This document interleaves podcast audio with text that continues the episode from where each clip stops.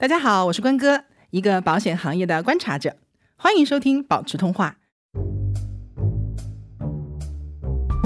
无论你是谁，只要你是一个人，你一定有能力的边界。对，但是不代表我们说这个事儿我们不能完全的掌握它，我们就不争取或者不去做准备了。嗯，周边的环境不确定的时候，很多人就很迷茫嘛。是，越到这种时候，就一件事情做了肯定没错，就是认真的做好你在做的事情。嗯，就抬头看天，就是为了看天气怎么样。对，但是呢，不管天怎么样，你低头要做自己的事情，你不能光看天。就特别喜欢和这种人接触，哎永远就是感觉，哎，我要干这个，啊，我要干，那个，对哎，我做个饭我也高高兴兴的。对然后呢，就是那种像泥土里长出一朵漂亮的花的那种感觉，特别有生命力。不是不是也说过吗？人生的意义不在于你有多么的伟大，而是在于你活一日就有一日日的的欢喜对，就是这种。大家好，我是关哥，欢迎收听保持通话。Hello，大家好，我是萌萌，好久不见。我们有六周没更新了，是吧？对，其实就是阳完了之后，身体状态不是很好。嗯嗯，我大概有一个月左右的时间，嗯，我的血氧含量一直在九十五，就是临界点了都。对，就临界点，就是，所以我一每天都测，我对自己身体极为的敏感，我只要是九十五，我嗯就不太敢进行什么呢？剧烈的运动都不用剧烈的运动，我都不能让自己累着，就能躺着就躺着，能坐着就坐着这种。然后说话久了就气虚。对，，也不敢，我本来气就短嘛，嗯气就不够。对，最近状态还可以，就觉得好像缓过来了哈。嗯所以这一期就是想跟大家聊聊我在这段时间的一些思考，因为正好也赶上新一年的开始嘛。嗯，啊，虽然现在已经是二月中旬了，但是我相信，呃，很多听友一定是有很多新的目标正在实施当中。没错。所以今天的话题就是我们如何能够更好的掌握自己的人生，如何让自己过得更幸福一些。对，在最后的部分，我还会分享自己常用的做总结和规划的方法啊，希望对大家呢有一点启发。嗯那在此之前，我们先来听一段非常棒的分享，来自听友韩九龄。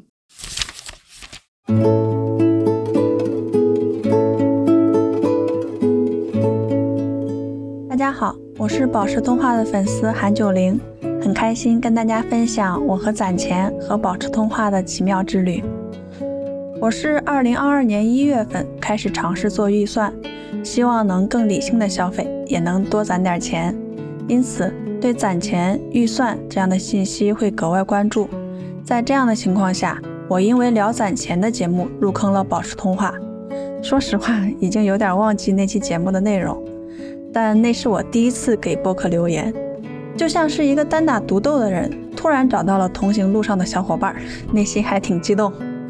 后来在保单整理那期节目里，关哥说，保单整理的底层逻辑反映的是个人或家庭的财务管理和生活规划。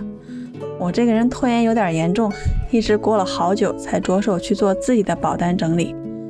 参考关哥的表，也根据我自己的需求。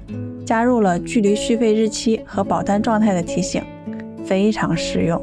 今年我妈妈的意外险就是在她的提醒下及时续上的。现在我自己也有了收入支出的表、保单的表、资产情况的表，开始像关哥说的那样，慢慢构建起自己的财务管理体系，生活的规划也逐渐清晰。最近关哥的人生周期表耳目一新，得赶紧行动起来了。那期节目，我留言提到了自己利用预算表规划保险续费。关哥在当时的评论中就提醒我，除了消费以外，还应该要做收入预估。在最近一期关于记账的节目中，也提到了预算是包括收入的。从第一次关哥提醒到现在，已经过去半年了，我的收入结构还是相对单一，但这件事情越来越成为需要努力的方向。关哥的话就像一个时不时响起的闹钟，告诉我要赶快行动呀。确实，在我日常生活中是没有类似角色的。在宝石通话这里，我找到了同行人和领路人，在节目的评论区也是宝藏满满。上次根据听友的评论做了储蓄率的可视化展示，解决了一个困扰我许久的问题，学到了。加入宝石通话的群，也有很多同行的小伙伴，让我看到不同的人和状态，大家都在很认真的生活。到现在，我自己坚持攒钱马上十一个月了，今年也算是我三十年人生中最动荡的一年，在最难的时候，这件事情给了我很大的支撑。当下有太多的不确定，攒下的钱是安全感，提供了生活的底气。控制欲望的过程带来对生活的掌控感，让生活重回正轨。而且这条路上我不是一个人。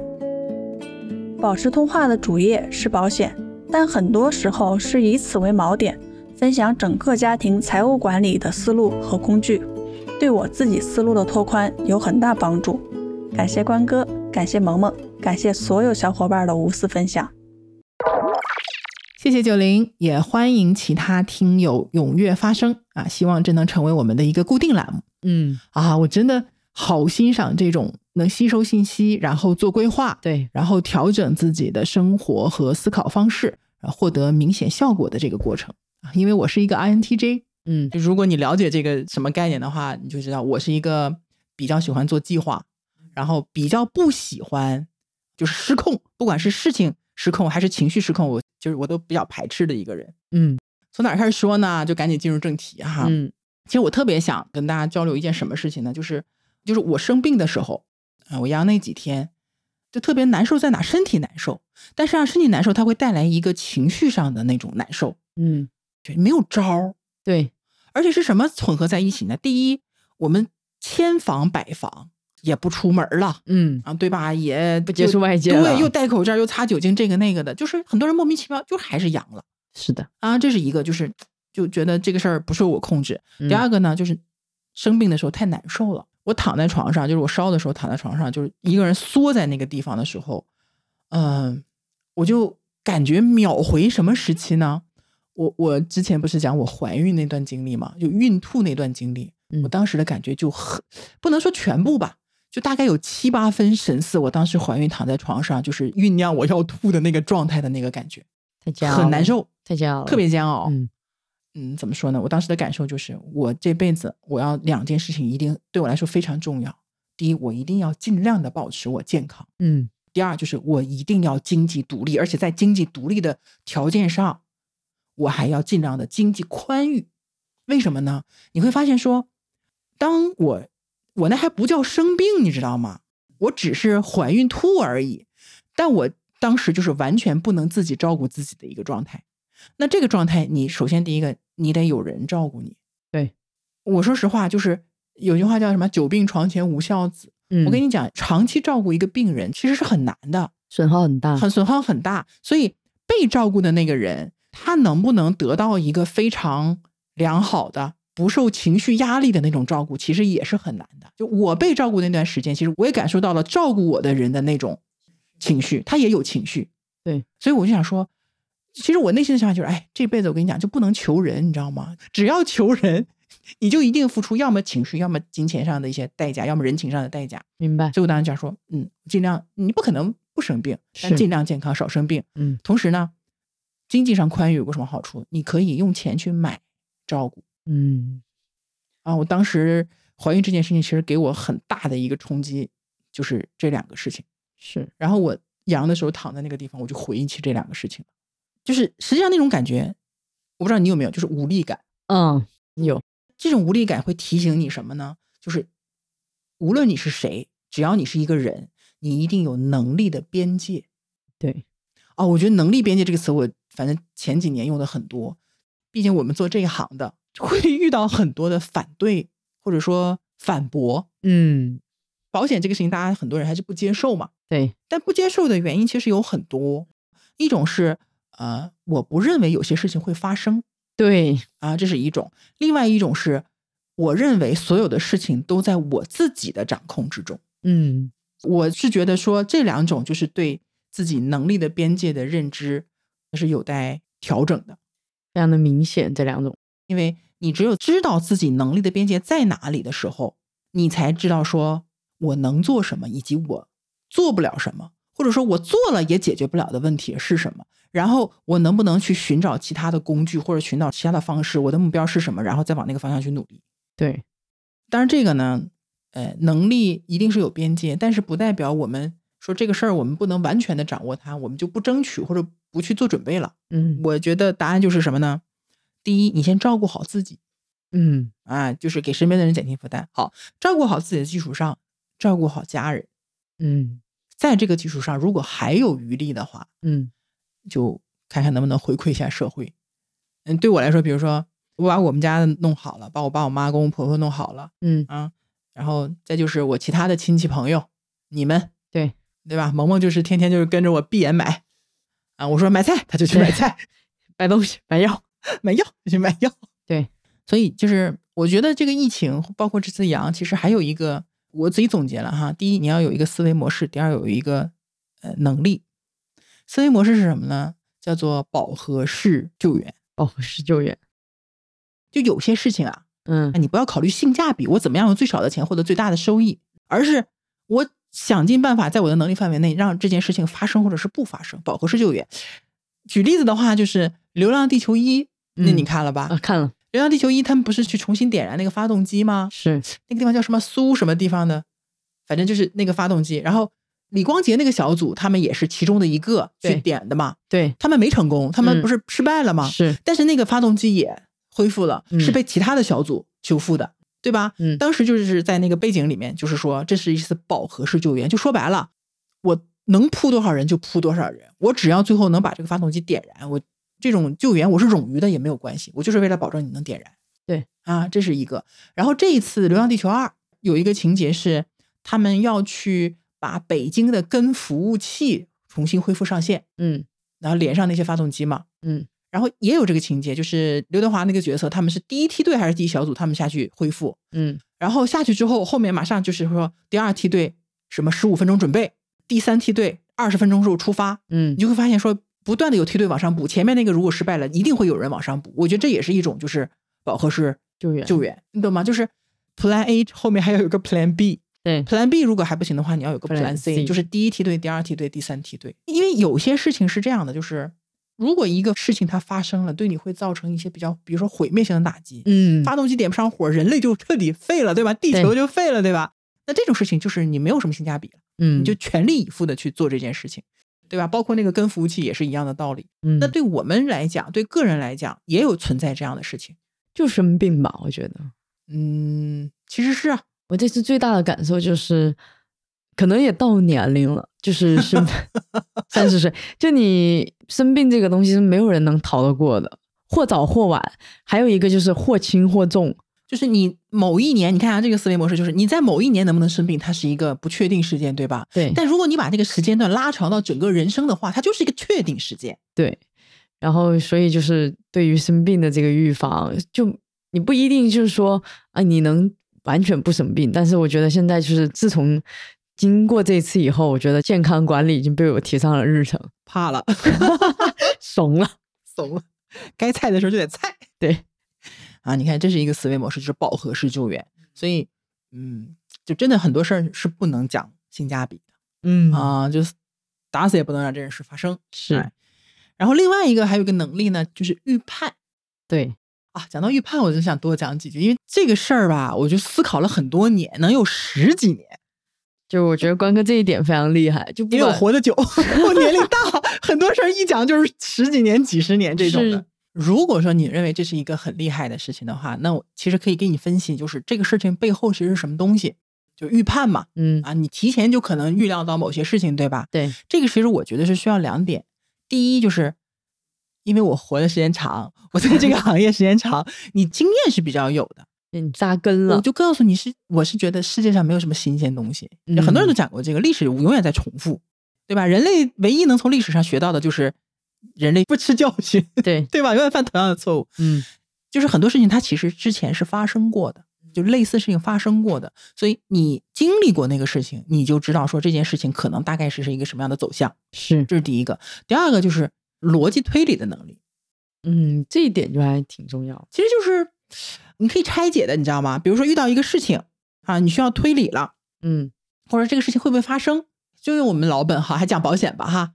比如说这个保险要不要买，它能保障某一个责任，嗯它能保障某个风险带来的财务损失。好，那这个保险要不要买？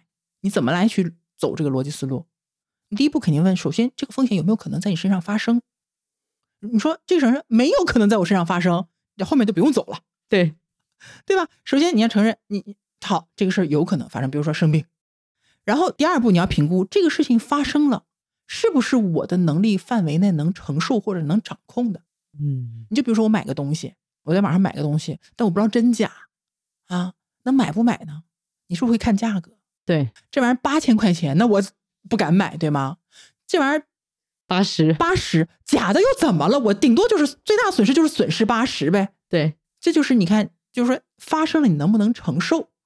你说我感冒了，感冒就感冒呗，嗯对吧？就是得癌症了，那程度是不一样的，对吧？对所以你看能不能承受？好，如果说这个事情是我不能承受的，或者说我也不想去承受的，嗯那你就要来到第三个问题，就是那有没有预防这件事情发生，或者说减少这个事情给我带来的损失的方法或者工具？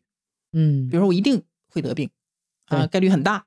那得了，如果比较严重的病的话，可能对我家庭影响非常大，是我不能接受的，或者说经济上人没有办法，但人是另外一个话题，健康管理啊、嗯医疗啊什么的。但经济上肯定是也很重要的嘛。你嗯第一，你有钱的话，治好的可能性也会大一点。是啊，治不好，你家人生活的好一点的可能性也大一点。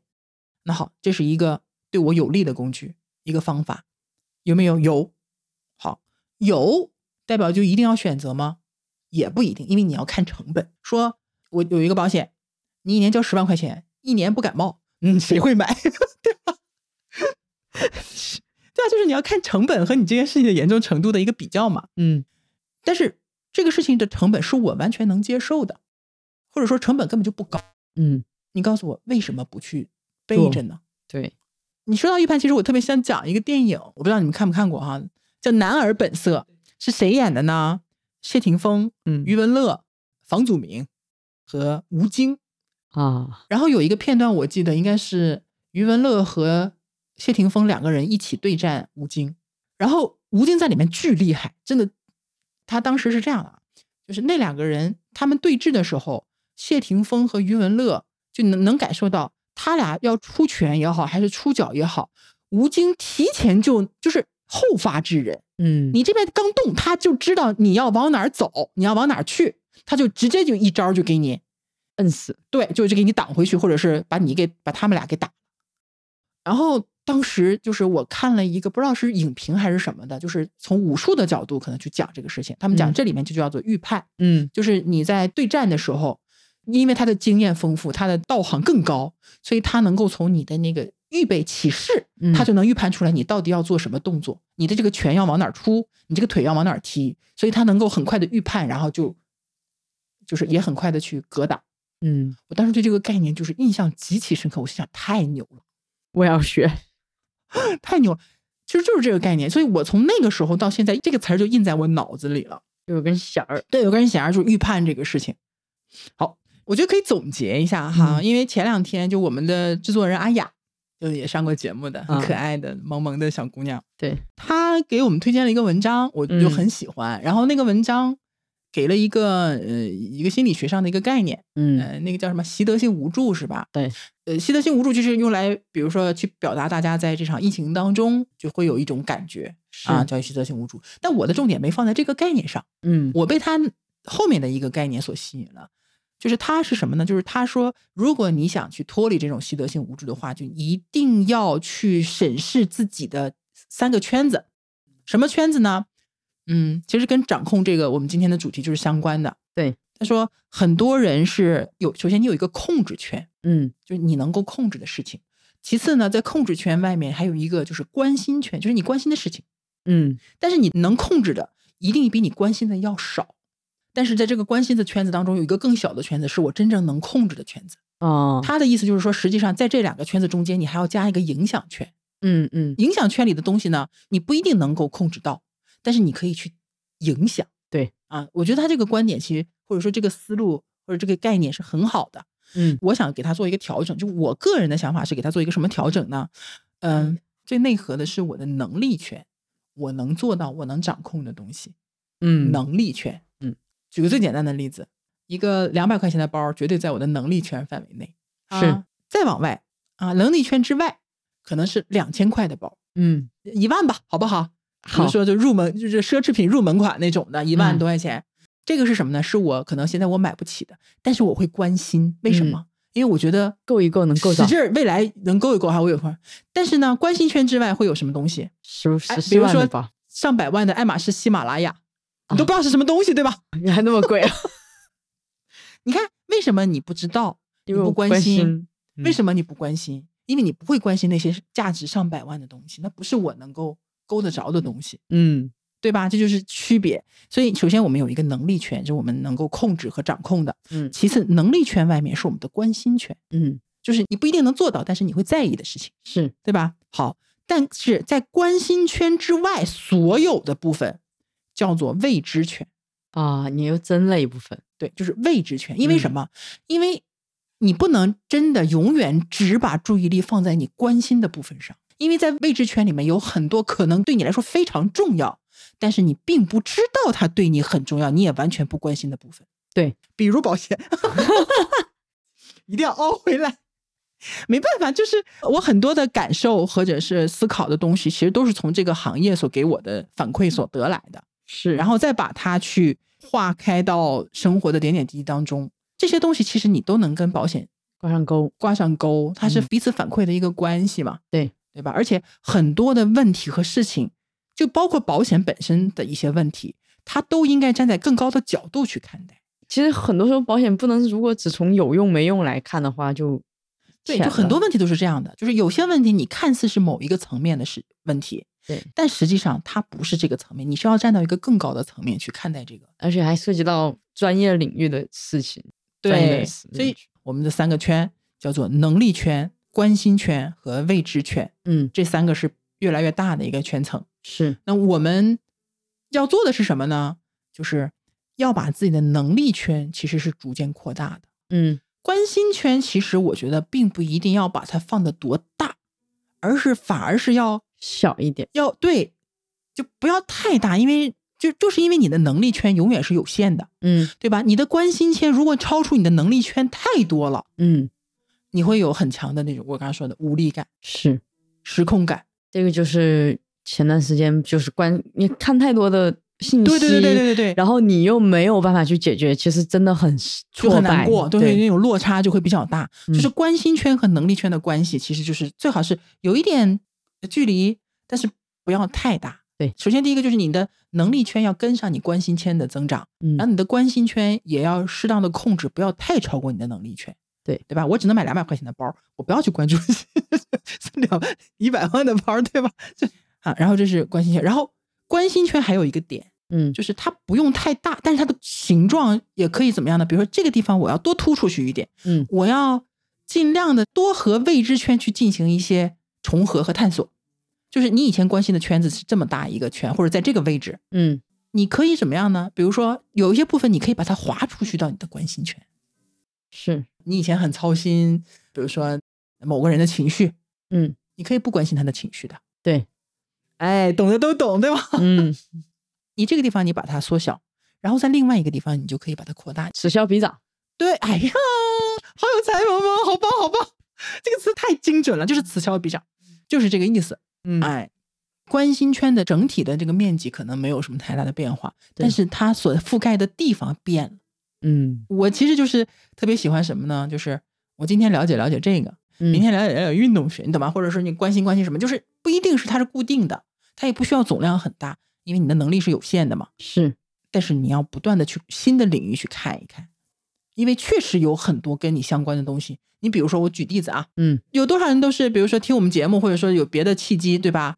你从不关心保险变成了关心保险，是是你的关心圈子就这个部分就扩大了嘛，对吧？嗯但有没有那些你年轻的时候很关心，然后现在不关心的事情？也有啊。有的我年轻的时候也很在意别人的看法，现在是关你啥事儿，关我啥事儿，对吗？是你是不是就是你省下来的那部分精力？你的关心就是你的触角嘛，嗯你那个精力就可以用到别的其他的部分，对对吧？所以这是关心圈，我觉得这个圈子很重要。然后未知圈就是反正很多嘛，嗯未知世界很很有意思，每一个新的领域都有很多让你觉得有意思的地方。对我觉得大家可以去划了一下，对，就感受一下自己的那个圈儿在哪，嗯感受那个圈儿在哪。然后呢，我在星球里也好，包括我跟我们小伙伴去沟通的时候，其实也会去强调说，那回到我们最开始说，二零二三年要怎么过嘛？嗯啊，包括比如说我的这个呃能力圈和我的这个关心圈，具体到什么地方，我们也总结了。对啊，三个我觉得今年要关注的三个点，一个是我们自己，包括我自己，包括我们自己团队。对，因为二零二三年我们不是想掌控自己吗？对，有些时候是这样的，越是前景不确定，你周边的环境不确定的时候，很多人就很迷茫吧。是，我个人的经验是，越到这种时候，你越干什么呢？就一件事情做了肯定没错，就是认真的做好你在做的事情。嗯就抬头看天，就是为了看天气怎么样。对，但是呢，不管天怎么样，你低头要做自己的事情，你不能光看天。嗯那这个时候就是低头做事，因为我们如果把注意力收回到我们的能力圈的话，我们的情绪是会好一些的没错，啊。你永远把认知放在能力圈之外，你关心的或者是未知的部分，我觉得是消耗很大，对，那个无力感会很大。你把它收回来，就是有些时候注意力你要往外放，有些时候你要往回收。嗯，所以第一个呢，就是健康管理。这真的很重要。健康管理，如果健康没了，什么都没有了。白谈，你既照顾不了自己，你也照顾不了别人，嗯，你也没法赚钱，对对吧？你有了健康，有手有脚有健康，你就有很多的可能性在，是，对吧？所以健康管理很重要。你有没有在管理你的健康？嗯健康是可以管理的，对吧？吸烟啊、酗酒，什么 作息不规律，熬夜，就是有些事情是不得不做的，有些事情是可以不做的。反正我是觉得，嗯，就是你对自己负责，对家人负责嘛，嗯对吧？我自己感受也比较强，因为我这两年一直在健身。就是从个人的角度来讲的话，我是觉得你身体状态好，你其实什么都，OK，有，就至少是有可能性的，因为要不然就什么也做不了。嗯你想玩都玩不了嘛，是，很影响情绪，情绪也很重要嘛，对吧？对也是一个部分。所以我是，哎，我我不能说规劝吧，我也没有这个资格，我只是提议啊，就是二零二三年我们首先要做的第一件事情，就是把健康管理这件事情，它变成一个真正的项目，变成我们要做的事情嗯啊。因为大家平常都可能就很随意的就过去了，就变成一个项目，它变成一根脑子里的一根弦儿，嗯就说白了，提高生活质量嘛。对啊，生活质量、健康是可以提上日程的。但是是这样啊，我是觉得说，呃，因为我其实看了很多那种年度规划，嗯我不，知道你看不看。我看，我一到年末、年尾啊，还有年初，就我很喜欢看别人的年终总结和就规划明白 MTJ。因为就我跟你说，就是因为最近不是开年，嗯然后年终吗？嗯，然后我们记账跟攒钱这一期就播放量特别高，为大家都在复盘。对，然后某红书上的推荐也特别多，就是新年的的美好之处，就是每到一个新年，你都有一个机会再从头对，然后大家又开始立 flag，立 flag，对对对。但是有一点就，你看我岁数大嘛，我立嗯 flag 立的好多，我也经历过那种啊，我要怎样怎样，然后嗯就人永远都是这样，就是说立长志别长立志，那起码我还长立志呢。对你慢也没有关系，你别真的永远停了就可以，停了也可以再捡起来嘛。是，呃，有本书我也可以推荐一下，叫《微习惯》啊。那本书我觉得好在哪儿呢？就每个人都有这样的经历，你定了一个目标，对我今年要我我是不瘦二十斤不换头像，嗯 对吧？每个月要看五本书嗯啊，怎么怎么样？就就这种怎么说呢？很数据化、很 KPI 化的一些东西嘛，其实很难达到。没错，我是觉得大家立 flag 也好，还是立目标也好，就嗯，我个人的经验是别太卡死。第一就是这个别太大嗯，啊，一上来我就减二十斤，很容易就中断了，因为你会离目标很远，你看不到那个效果啊。当然有些人是可以的，但大多数人其实是做不到的。那个微习惯那本书里面就是会告诉你说，你把目标啊尽量的拆解的比较小一点，嗯，这样的话呢就没有太大的压力。你比如嗯说、啊，我一个月要看五本书，你就半个月过去了，你也没看几页，你可能就直接放弃了，是，就变成什么呢？我看不了，看不动。呃是我只看了十几，我我我一天就看一页行不行？对我现在就这么定的，啊，就就看一页，我然后我就觉得嗯挺不错，我自己挺棒的。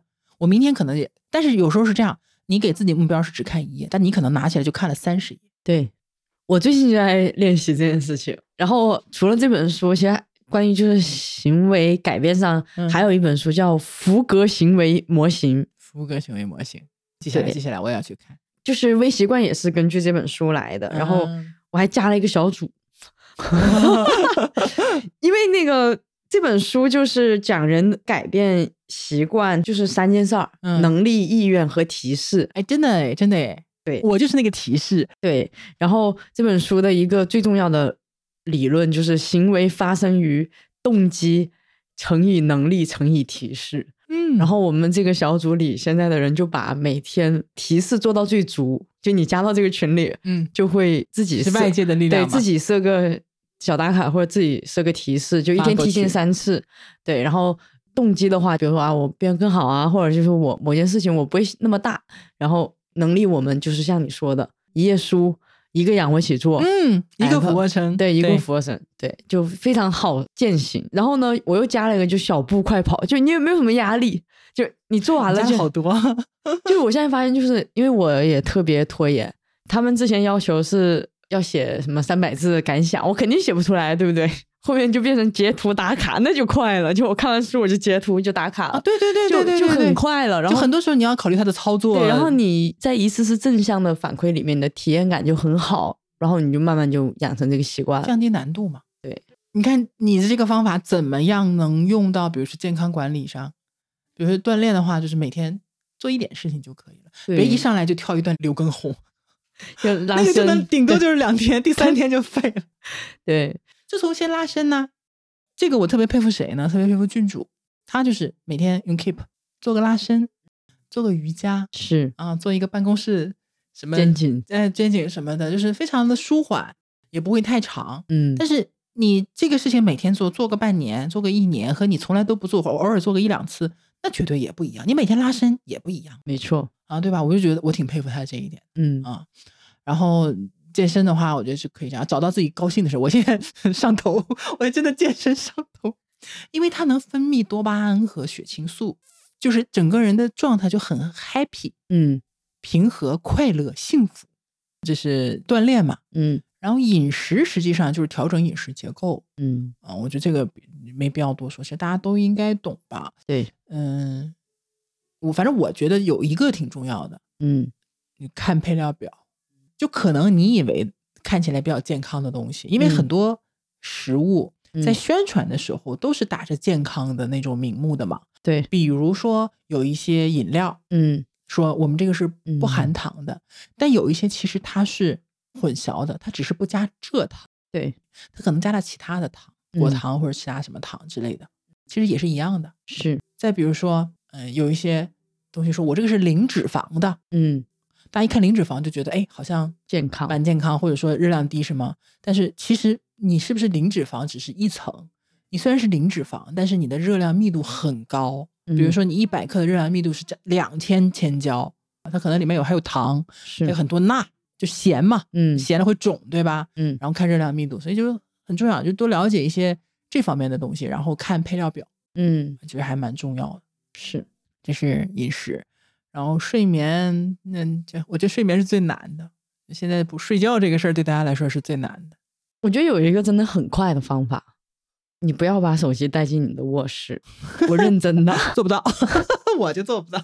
因为那个就我康复了以后，很长一段时间就有点熬夜，然后就调整不过来，因为我平常就十一点就睡的人，对，你是早睡早起的人，对，然后那段时间就怎么都不行，我后面就强制把我的手机丢在客厅，然后就进去，然后进去翻书，哇，兴致勃勃，觉得自己可能可以看个七八页哈，嗯，看一页就睡着。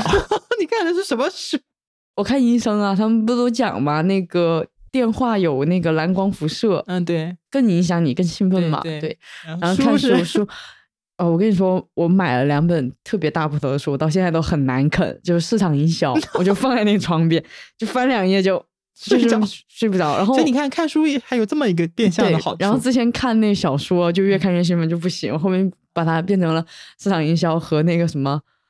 保险学原原理啊就本就那两啊，个就看睡着是吗？就丢两遍就啊，差不多，就这种。啊，笑死了！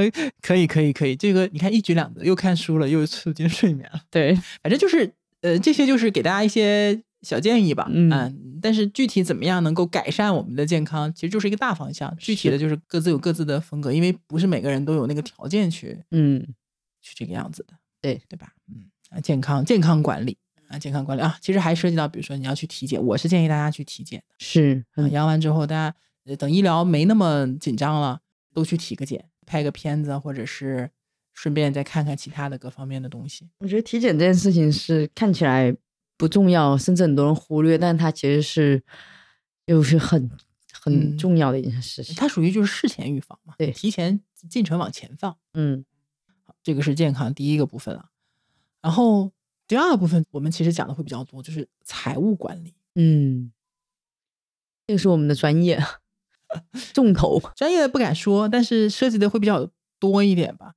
就我们当然是保险哈，我们绝对是以保险为主，但是保险你不可能跟比如说其他的金融或者财务完全的割裂开，它也不是单独起作用，它也是和其他所有的理财、嗯，存款什么这些东西其实，它都是一体的。是，当然，我们涉及到的领域相对来讲呢是比较偏防守型的嗯啊，比如说我们其实聊过的是记账，呃，攒钱，嗯还有怎么配置保险，那个节目已经十一月份对上了，对吧？对，也过去三个月了，嗯也不知道大家有没有去记账，有没有做今年的财务预算啊？然后今年已经过去一个月了，对吧？那你嗯一月份的、复盘，对有没有复盘？对对，和你想象的一不一样，对吧？其实还蛮想得到这样的一些反馈的是，啊，因为然后记账完了之后呢，其实就是攒钱嘛，嗯，啊，当然攒钱不是最终或者是唯一的目的，但是你得有攒钱的能力，你连这能力都没有就很麻烦，挣多少就花多少，没错，对吧？攒钱，所以后面其实我们也会再去把这一部分的内容再去丰富一些，丰富一些。对，保险呢，我们就肯定还会继续讲，还嗯会，想讲一些案例啊什么的。但是保险一个大的框架，我们之前其实都已经差不多对完成了，然后大家就是挺好的。我我们节目的一个特点就是，呃，它不是那么受时间的影响，对，就很多东西不是当下听才有用的，而是一直都是一些原理性的东西嘛，嗯，对吧？大家就慢慢往回找，往回听就好了，嗯，反复听都可以的。是，但是我也准备找一些嘉宾去聊聊，就是一些赚，也不能是赚钱吧，就我是觉得很多基本概念大家是欠缺的。对，没错，理财卖你的那个，就比如说大家去买，基金，你也买基金嘛？基金是怎么回事儿？定投到底是怎么回事？为什么要定投？啊，定投到底优点好在哪里？是，对吧？很多人定投完了，中间又忍不住去，我见到好多啊，定投完了之后不停的去操作。我说你都定投了，你操作什么买进买出的？你要买进买出，你就直接一把搂好了，你干嘛要定投呢？对不对？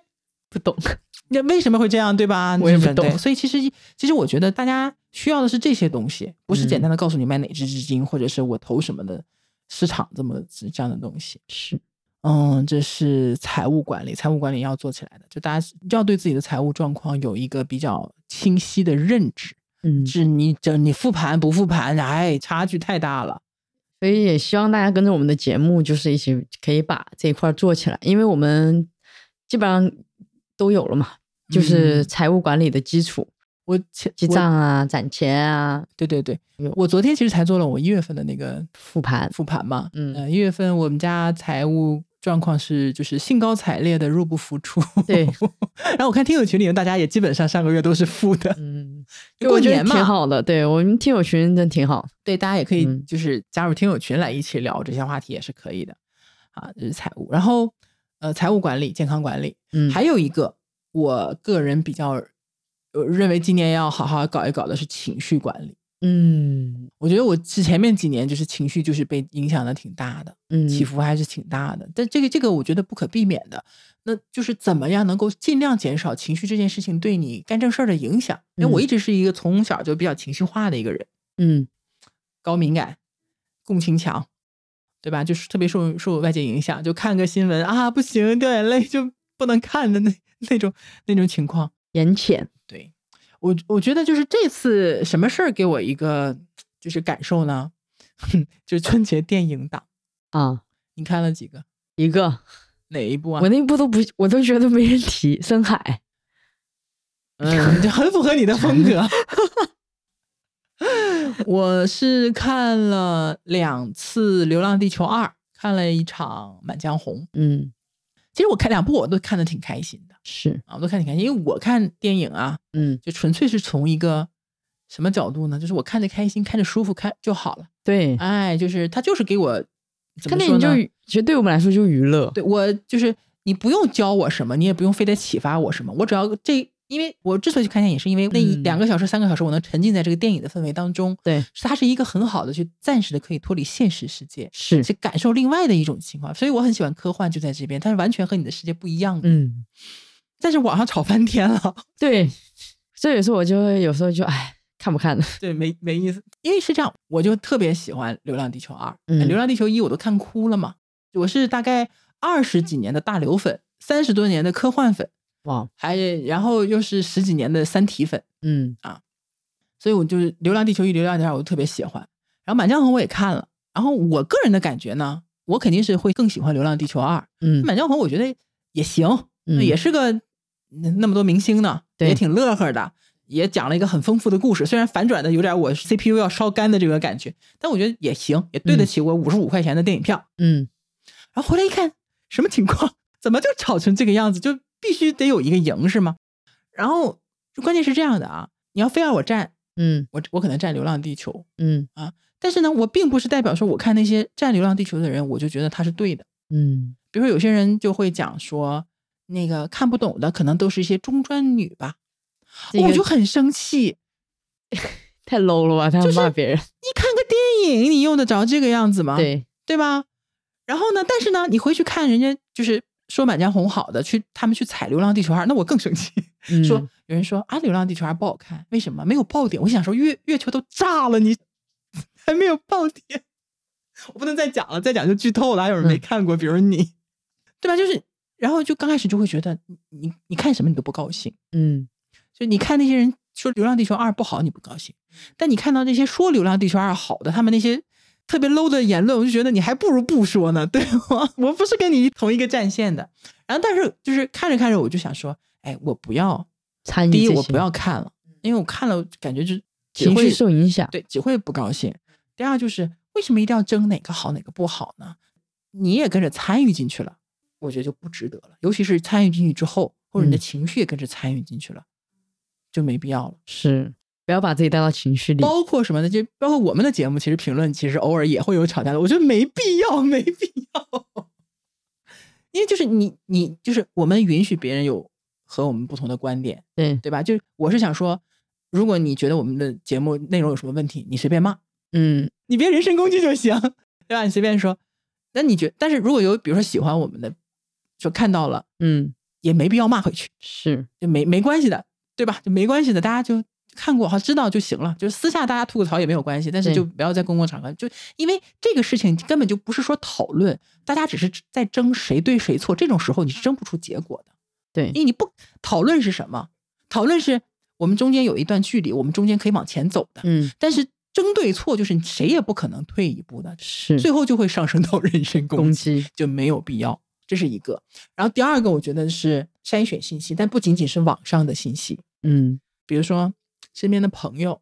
啊，这个哎很重要，我跟你讲啊，我就我不是常年潜水豆瓣吗？嗯豆瓣在春节期间到现在，全部都是吐槽家人和过年期间那些不爽的事情的帖子，嗯，就是家庭关系全部破灭，你知道吗？对，但我其实慢慢的把这件事情就换一种方式看了，就是长辈见到你就三件事了嘛，就没话找话说嘛。赚多少钱，对，做什么工作，咱们找结婚对象结婚了没？然后我把他们换了一种方式看，就其实他们是关心你的一种方式但是又不，知道该说什么，他也不了解你的生活，因为你说说他们如果不问这些，他们还能问什么对呢？那也不能不说话。对，所以我嗯现在就已经、就像你说的，我觉得遇到这种事情，你可以跳出另外一个层面，然后你就不要跟他们对线了。对对对对对，对，就比如说，呃，他们老说，哎，你赚多少？哎，我说也赚的不多，这还买不够在这儿买一平房，对吧？你也不说破就好了。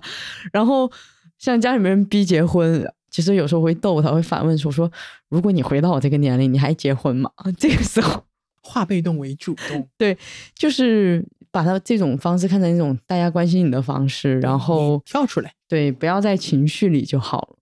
呃，但如果这个人真的很影响你的情绪，你就真的不要理他就好。啊，对，因为有些人真的是没有边界，对，没有边界感。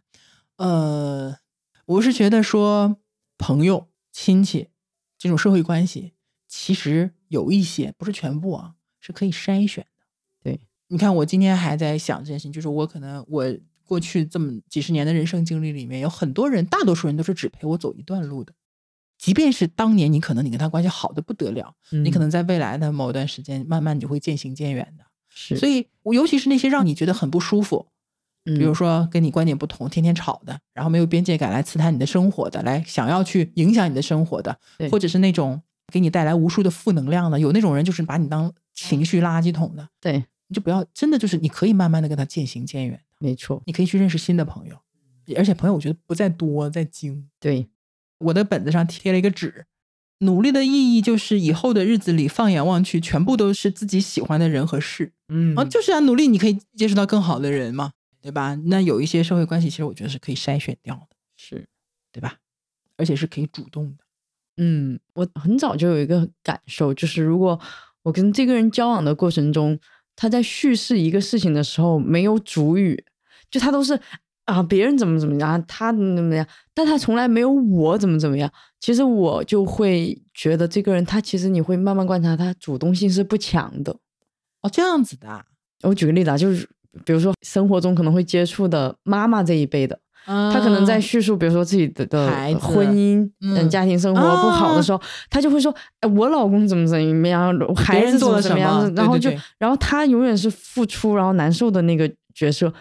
然后很多人他叙述这个时候，其实他就想逃避我，我没有错，都是对方的错。就是不是我做的选择嘛？对，啊，我太理解这种思维方式了。嗯，就是我不做选择，我就不用承担这个选择所带来的任何的后果。对，只要出了问题，不是我的错，是你的错。对，然后他就会就是非常的怨念非常深，所以我慢慢的就会从这个叙事方式里面就会发现，啊，如果没有什么自己做主语的话，我怎么怎么样的，别人。对他真的主观大能动性会比较差，对？大概率就是这个后面你就变成一个情绪垃圾桶，他听不进去啊，哎，那我其实之前关注的是跟着跟你正好相反，嗯，就是如果一个人讲话永远都是我怎么怎么着，我怎么怎么着，嗯，他就特别自我，自我自恋，就不关心他人。所以我其实 很多时候，比如说做播客，我就在想，我是不是讲太多我我我了？这是两两种概对，念，所以就是，但是就是我我理解的，就是或者我我去 get 到的是这一层，嗯你刚好是另外一个角度。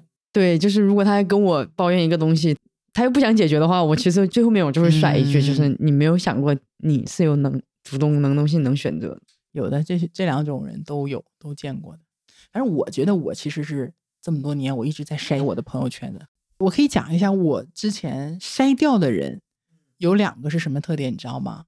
就是他找你永远是让你帮他的忙，办他的事儿，这个就太自我了，把你当工具就。是他就是把我当工具人。嗯当他需要什么的时候，比如说你给我他他要招人，你给我介绍个人人选，嗯，但是除了这些事儿以外，再也不找你了。半个字都没有，平常那种联系什么都没有，而且你帮完他的忙之后，他也没有任何，他可能会说个谢谢，但也嗯就到此为止了。嗯，这种真的很不好受。然后，那我给你解决问题了，我其实也不是说为了图你回报我什么，但是我你就会觉得不舒服不舒服。对对吧明白。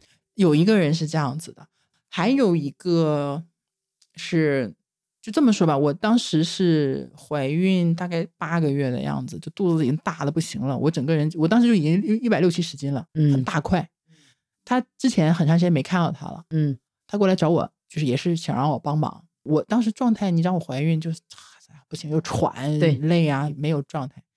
然后他看到我，直接就开始讲他，你能不能比如说客户啊、介绍啊什么这个那个的，嗯他都甚至没有说，哎，你怀孕了，肚子这么大的，就是我那个状态，他提都没有提，就像没看到一样的那种。不关心你本人，直接上事儿。对，所以后面这两个人我就直接从我交际圈子 pass 掉了，就是我不回应他的任何的信息或者是需求什么的，就是我跟你们两个人，就是我也不能说绝交吧，就是我不想跟你们沾上关系。嗯。还有一类人我不喜欢的，我其实是这样的，我的风格啊，我不知道他们能听出来哈，嗯。你是非要了解了，就我比较擅长带动别人的情绪，就是比嗯。较开心的，嗯。啊，活跃活跃气氛呢。虽然我是社恐，但是嗯。在我熟的人面前，活跃活跃气氛什么，让大家开开心心的，我比较喜欢这个样子。但是我不太会处理别人的负面情绪，嗯。尤其别人莫名其妙不高兴了，我其实不知道该怎么办的，所以我就特别害怕情绪不稳定的人，嗯，就是哎，不知道哪天说了哪句话就得罪他。得罪你了，你就不高兴了。嗯。我就一次两次的，我注意一点，嗯。啊，可能是我触了你的哪个哪一块逆鳞，对，对吧？但如果你是老是这个样子的话，我就会远离这个人的。对，就有一种随时要爆炸，就是我还在哄你，我哪有功夫哄你？我还想别人来哄我呢，真是。情绪消耗特别大，的。所以就是反过来要找那些能带动自己情绪的。我特别喜欢那种生活劲儿劲儿的，永远充满正能量、那种风风火火的人。嗯，有的有，就特别喜欢和这种人接触，就是甭管他的条件是好还是坏，哎，永远就是感觉，哎，我要干这个，啊，我要我要干那个，对哎，我做个饭我也高高兴兴的。对然后呢，就是那种就是像泥土里长出一朵漂亮的花的那种感觉，特别有生命力的这种感觉。嗯然后情绪其实还有一个，萌萌讲吧，萌萌看了一个关于这方面的内容，我觉得很好。对，这个是我在一本书里面看到的，有个心理学家就说，如果你要让自己生活更幸福的话，其实他就是让你做自己擅长的事情，它是你生活幸福感的来源，同样也是你人生意义构成的一部分。然后我就嗯回想了一下之前无力感的时候，其实就你就会觉得做什么都没劲，嗯，然后呃，长期就对所所有的事情都提不起精神，精神。嗯但其实如果比如说它里面说，你哪怕去做一个饭、嗯啊，做的很好吃，你慢慢对这个事情就是做的因为你做了就有效果。对，就会让你有正反馈了以后，你可嗯能哎会发现到自己原来很擅长做饭，延伸一下，就你找到了这个锚点以后，你慢慢的你可能就发现了人生的意义。因为胡适不是也说过嘛，人生的意义不在于你有多么的伟大，而是在于你活一日就有一日的的欢喜对，就是这种。我觉得这个也是我们很重要，就是去做一些你擅长的事情。而且我这里面最最打动我的一段就是，他说他去作者去美国，然后要去跳舞，美国的朋友邀请他去跳舞，他说我不会。然后那个美国的朋友就说：“我们跳舞的意义不在于你跳的有多好你跳的有多好，嗯而在于就是跳舞会让我们快乐。这个事情其实我特别有感悟，就是我特别喜欢去音乐现场，嗯，live show 对，还有各种音乐节，就特别欢乐现场，我就气氛到了，对深刻的大连人爱现场看球一样。对，然后深刻的践行这个意义，就是当下的那种欢乐会让你好就行，你你就不要在乎别人的眼光怎么看。我觉得这个就是东方人，甚至是亚洲人的一个共同特点。做什么事情，他就是有一个评判体系在里面。对我做的好与不好，我做第几名什么，其实应该是什么呢？就是去 enjoy 这件事情本身。对，所以说，这里就是我们讲，今年如果说大家要去更好的掌控自己的生活的话，我们给大家建议这三个部分很重要，就是健康管理、对财务管理和情绪管理。就是我嗯们可以下意识的去在这几方面做一些事情。嗯，哎，我们平常可能也会做，但是可能没有很系统的把它归到某一类里面。对，然后最后呢，我是想给大家一个工具，嗯来介绍一个工具。这个工具可能有些人你是是知道的，就是怎么样去规划和复盘总结的一个东西，叫做曼陀罗九宫格。嗯曼陀罗九宫格这个，大家如果上网上找的话，其实也有很多把它写出来的经验的。呃，比如说我去年复盘的时候，其实就用的这个九宫格。这个九宫格其实也是一个很简单的东西，它就是一个。你像九宫格嘛，就是一个三乘三乘以三的一个格子，正方形小格子，对，三乘三的一个格子，你随便拿笔拿张纸，其实就能画啊，也也也不像 Excel 就把它搞得挺复杂那种，对吧？嗯然后这个格子呢，它会列出来八个方向，它是这样的啊，中间是空着的，这格子中间是空着，它是写你的，比如说，呃，你的目标是什么啊？嗯你最核心的东西是什么啊？你也可以空着没关系，反正或者你写着二零二三年嗯或者一月份也写题目也可以，这没关系啊。最中间这个格子的左边是工作和事业。哦它其实列出来你做规划、做复盘的时候一个个项目。嗯然后呢，右边是什么呢？右边是家庭生活。哎，你看就我觉得就很好，就是对吧？人生两头，一个是工作，一个是生活嗯啊，家庭啊，生活这两头。然后上面三列，嗯左上角是学习和成长。啊，你看我要学什么，成长什么。比如你今年想干嘛？考驾照，哎对对对，很好。呃，然后中间那一列是体验突破。啊，你做点什么新鲜的事情，比如说我今天要蹦极，真的假的？啊，就这比方吓 我一跳。我不会去蹦极，但这不符合我的。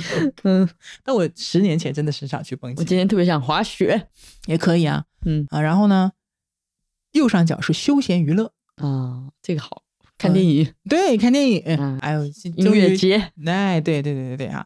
好，这是上面上面的三个，然后下面最下面这一行三三格分别是什么呢？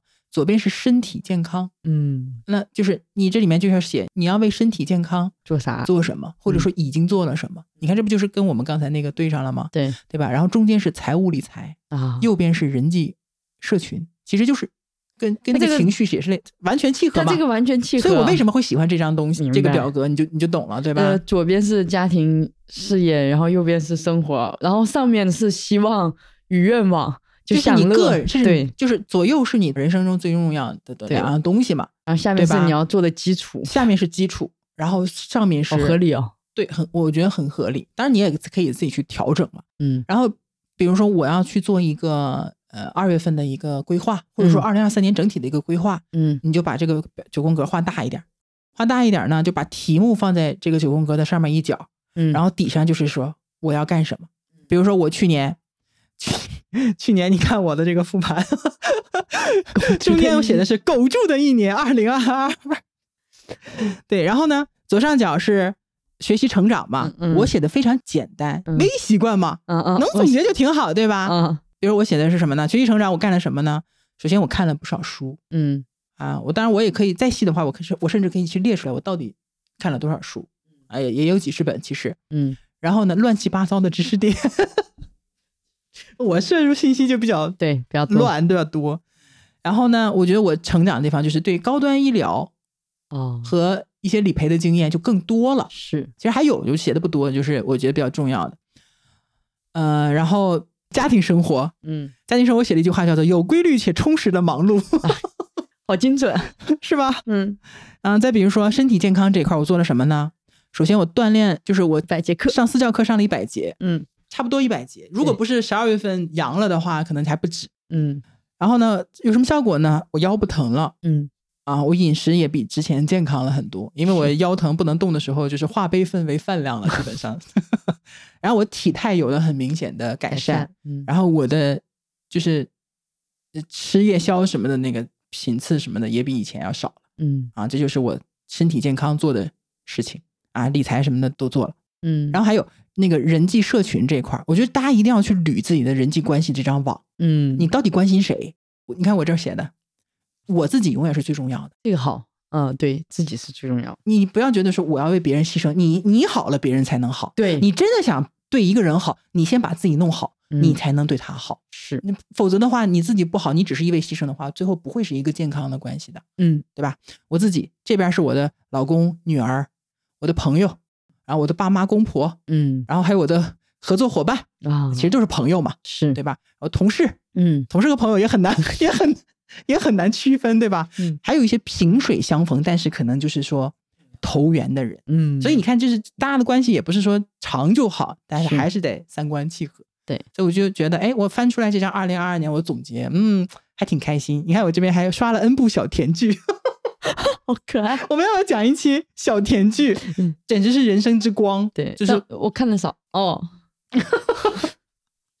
哎，你看我去年还看了一次话剧呢，啊，什么时候看的？嗯、三月份还是六月份我忘了，就去年买的票，然后疫情延延到了今年，哦。